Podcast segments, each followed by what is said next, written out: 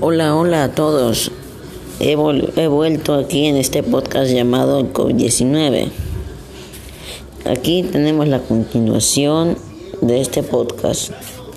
La transmisión del SARS-CoV-2 se produce mediante pequeñas gotas, microgotas de flujo que se emiten al hablar, estornudar, toser o respirar.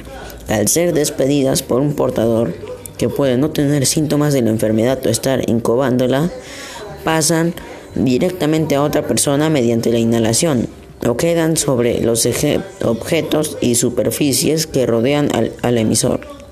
Y luego, a través de las manos que lo recogen del ambiente contaminado, toman contacto con las membranas mucosas orales, nasales y oculares, al tocarse la boca, la nariz o los ojos.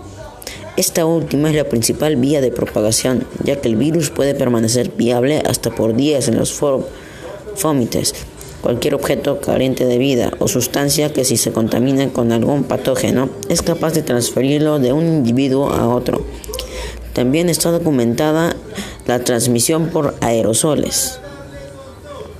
Los síntomas aparecen entre 2 y 14 días, que es el periodo de incubación con un promedio de 5 días después de la exposición al virus. Existe evidencia limitada que sugiere que el virus podría transmitirse uno o dos días antes de que se tenga síntomas, ya que la viremia alcanza un pico al final del periodo de incubación.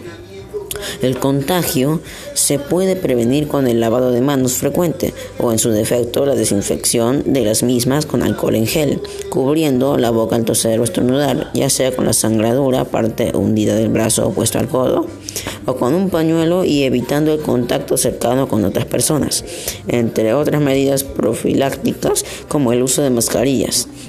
La OMS desaconsejaba en marzo la utilización de máscara quirúrgica por la población sana. En abril la OMS consideró que era una medida aceptable en algunos países.